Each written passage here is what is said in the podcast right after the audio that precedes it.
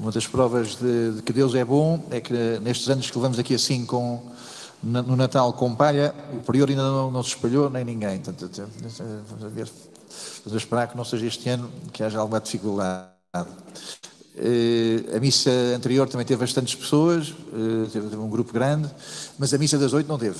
Portanto, para, ficar aqui o aviso, para quem tiver com aflições, uh, a missa das oito tem um grupinho mais pequeno. Eu também aviso desde já que no dia 1 também teremos a missa às 8 horas, portanto poderão participar. O último aviso, então, que também para quem foi chegando entretanto, que está ali o Padre Daniel a confessar, quem desejar fazê-lo durante a Santa Missa, quem não teve a oportunidade, poderá confessar-se. Ontem eh, recebi um e-mail do Padre Anunciabra, que muitos que aqui estamos conhecem, eh, nas muitas dados da sua saúde, mandou-me um e-mail eh, muito simpático e eh, nesse e-mail vinha o sermão do, do, do, do Dom, Mauro Lepori, que portanto é o sucessor 900 anos depois, é o sucessor de São Bernardo. Os monges que estavam em Alcobaça e em muitos outros sítios em Portugal, hoje eh, em Portugal, lamentavelmente, não temos esses monges, mas o atual, o atual portanto, abade chama-se Mauro Lepori e é da, da Suíça. E num sermão muito pequenino, mas muito rico, trazia, trazia lá a afirmação eh, muito preciosa de que quando se diz que não havia lugar para Jesus na hospedaria, aquela afirmação que a todos nos põe em sentido, não havia lugar para Jesus. Jesus veio para, para os que eram, seu, eram seus, mas os seus não o receberam. Eh, dizia lá o abade que esta expressão eh, tem que ver com o egoísmo das pessoas, tem que ver com o fechamento das pessoas, mas tem que ver ainda com outro facto mais profundo, que é este mesmo, que é a presença de Jesus que prepara um lugar para Jesus. É Jesus que prepara o lugar para Jesus. Nós precisamos ter comunhão para ter comunhão. Nós precisamos de Jesus para precisar de Jesus.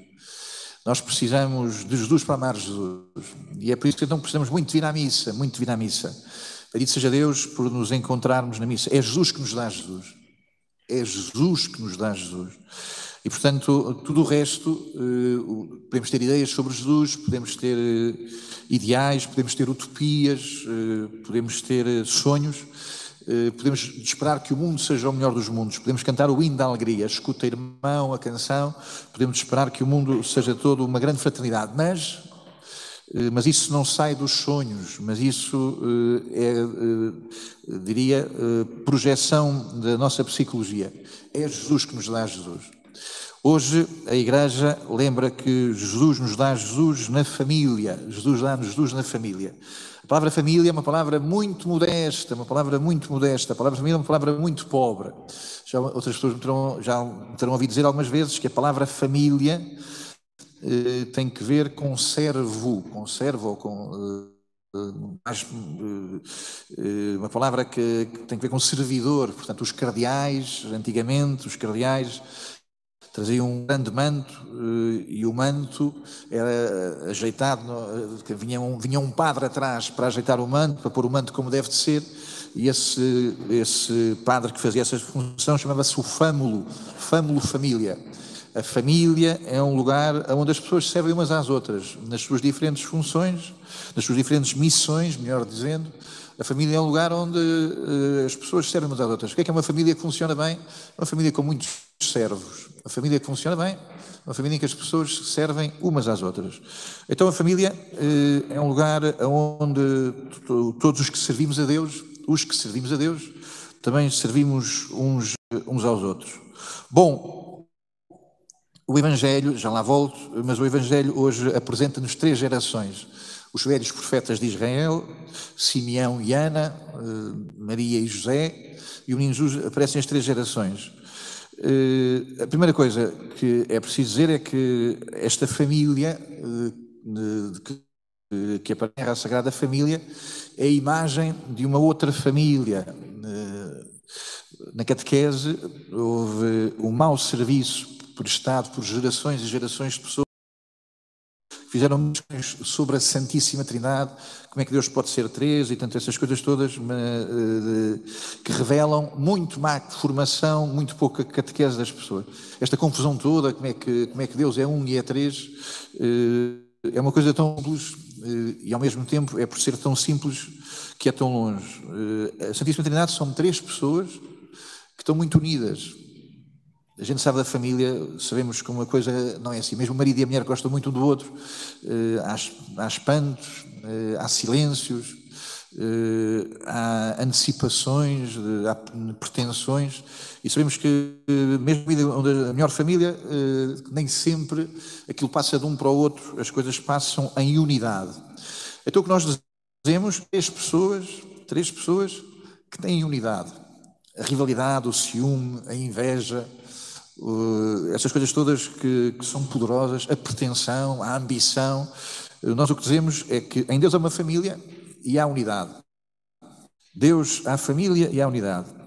Este Deus que família e que tem unidade, então uh, também desafiou na terra, na história, desafiou as pessoas a serem da sua família.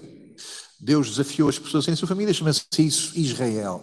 Então aqui começaram grandes complicações de família. Deus eh, na Terra, lá na Terra, Deus tinha uma família que não funcionava muito bem. E o que é que é Israel? São pessoas que o Senhor chama a ser da sua família, mas que eh, zangam-se umas com as outras, desentendem-se, não ouvem, não ouvem, e portanto não foram família de Deus.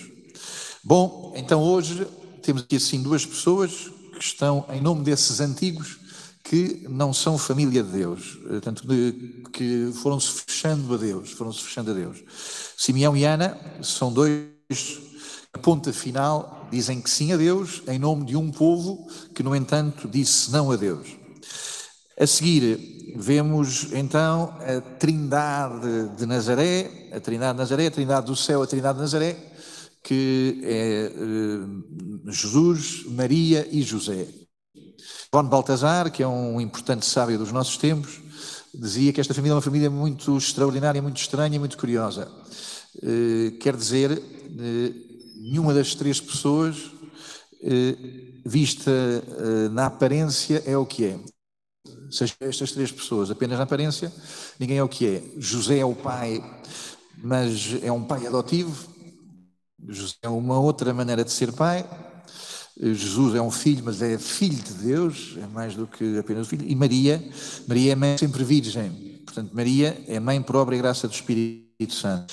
Eh, na virgindade de Nossa Senhora, vai ser o que vamos celebrar no dia 1, na virgindade de Nossa Senhora, nós afirmamos que Deus é Pai. A virgindade de Nossa Senhora é para dizer que Deus é Pai. Deus faz filhos na terra, Deus faz-nos filhos na terra. Deus eh, criou os seu filho, na terra, eh, e isto quer dizer que Deus intervém na terra, que Deus eh, faz de nós seus filhos. Bom, é bendito seja Deus, porque esta família do céu, que chama-se Trindade Santíssima, esta família quis ter uma família na terra, chamou-se Israel, eh, para saudar os homens que se tinham fechado, oferecendo-nos uma família santa, uma sagrada família Nazaré, e portanto, dá-nos a nós todos, de estarmos aqui assim, para nenhuma outra coisa, senão para sermos família se não fossemos família. Penso que não terá sido o fim do mundo, embora tenha sido, tenha sido volumoso o ruído.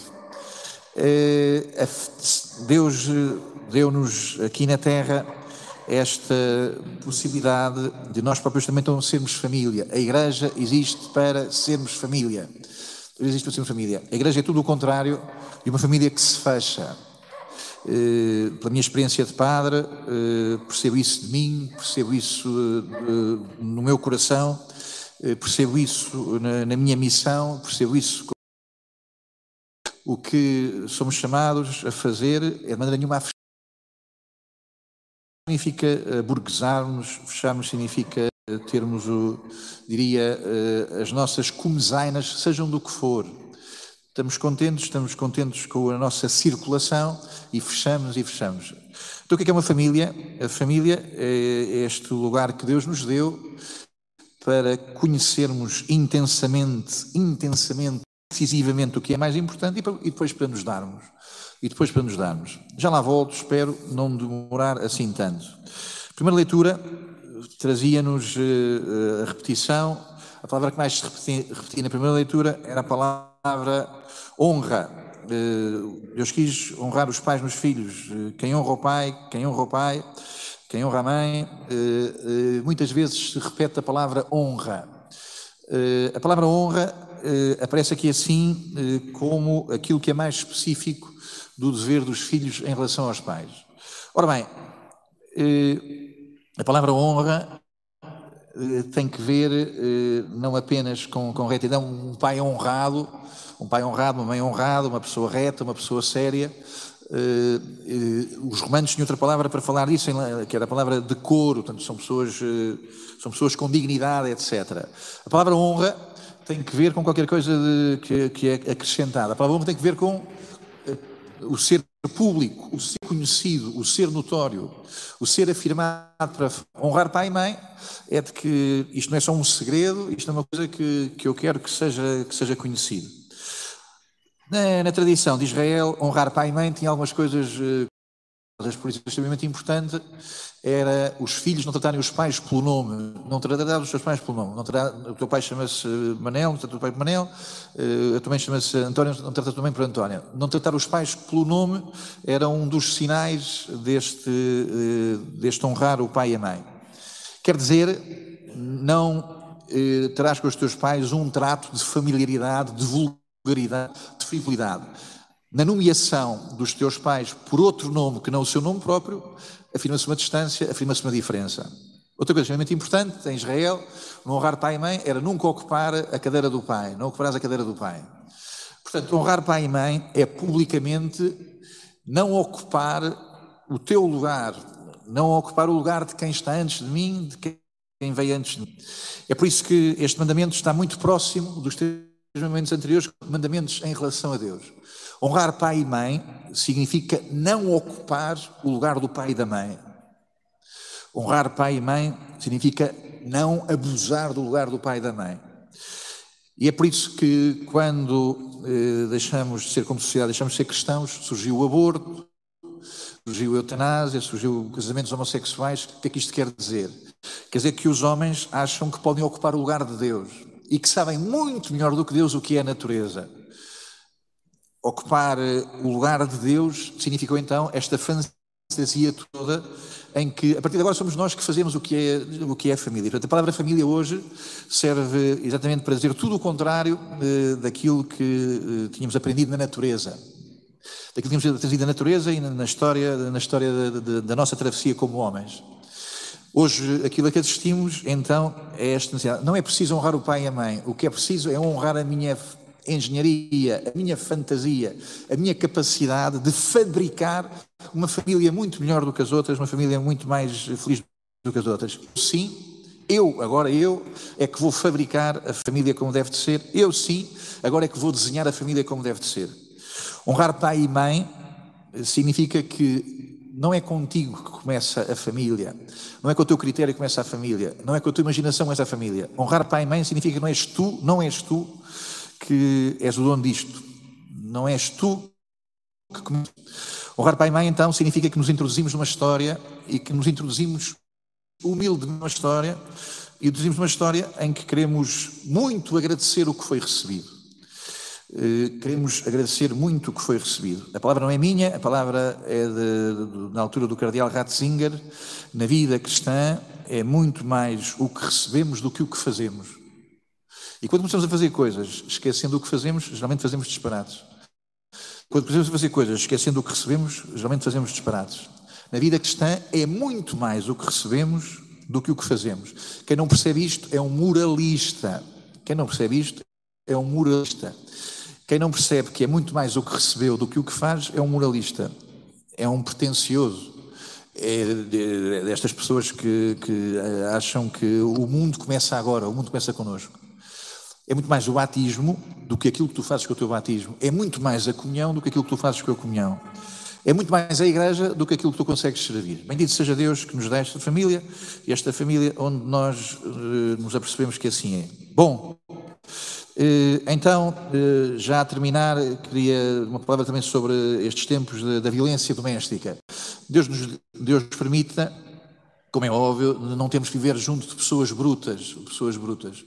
Eh, enfim, a brutalidade está por aí, e Deus nos permita não termos que andar envolvidos nestas histórias e que cada um de nós, também no crescimento na igreja, no encontro com Jesus, no ir pedir perdão, no ir pedir perdão, pedir perdão pelas nossas brutalidades.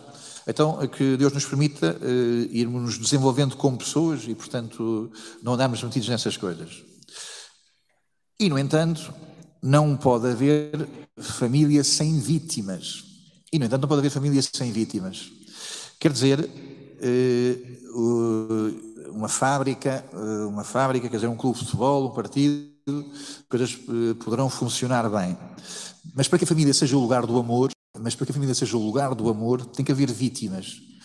Vítimas quer dizer que são pessoas que respondem ao mal com o sacrifício de si mesmos. Eu só sei que a minha família é um lugar de amor se há vítimas, se há quem responda ao mal com amor. O que torna a minha família diferente de, do partido, ou que torna a minha família diferente da, da fábrica, é que ali as pessoas responder todas uh, para um resultado e para uma eficácia. Mas na família há uma segurança tremenda que é eu perceber que o meu pai e a minha mãe são vítimas, quer dizer que são pessoas que se oferecem. São pessoas que respondem ao mal com o amor. Às vezes são os pais, às vezes são os filhos. Bendito seja Deus pelas famílias onde este filho, aquela filha, uh, respondem uh, com tanta pureza às dificuldades e aos sofrimentos. O que é que, é, o que, é que são as vítimas? São as pessoas que, tendo se encontrado com uma situação de mal, respondem com o bem, respondem com o bem maior que é o dom de si próprios. Na Sagrada Família de Nazaré, Jesus cresceu, que na Sagrada Família da Igreja, Jesus continua a crescer em nós.